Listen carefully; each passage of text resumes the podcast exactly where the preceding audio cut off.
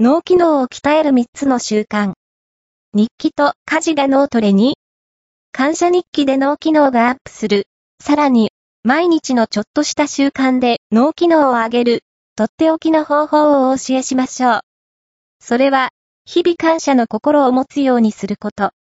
感謝の気持ちを持つと、自分は良くなれるという自己効力感が高まり、記憶力や脳の機能全体が上がることがわかっています。ハーバード大学のラザー博士らの研究によると、感謝を習慣化することで、意志力に関わる前頭前野の厚み自体が0.1ミリほど増すそうです。具体的には、就寝前に、その日1日の出来事を振り返り、感謝できることを一つ見つけることをお勧めします。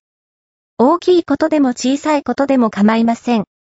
とにかく、あれはありがたかったな、これは感謝すべきだといった出来事をピックアップしていくのです。さらに、感謝日記として思い出したことを記しておけば完璧。続ければ、朝の目覚めが良くなり、みるみる意欲が湧いてくることでしょう。この日々の出来事に、感謝の気持ちを見出して日記につけるというやり方は、カリフォルニア大学デイビス校のエモンズ博士らの実験によって実証されています。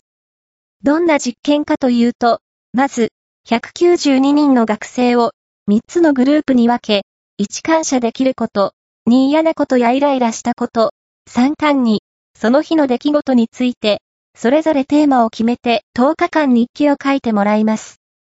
そして、どのグループにも、心の状態、身体の状態、人間関係について並行して記録してもらいました。さて、どのグループの脳機能が一番上だったでしょう？軍配は、1のグループに上がりました。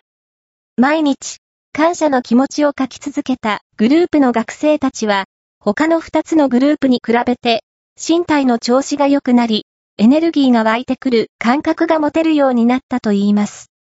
これは、日記を通して、感謝の気持ちを高めるという行為に、前向きな気持ちを育てる効果がある証拠です。早速、今日から感謝日記を始めてみましょう。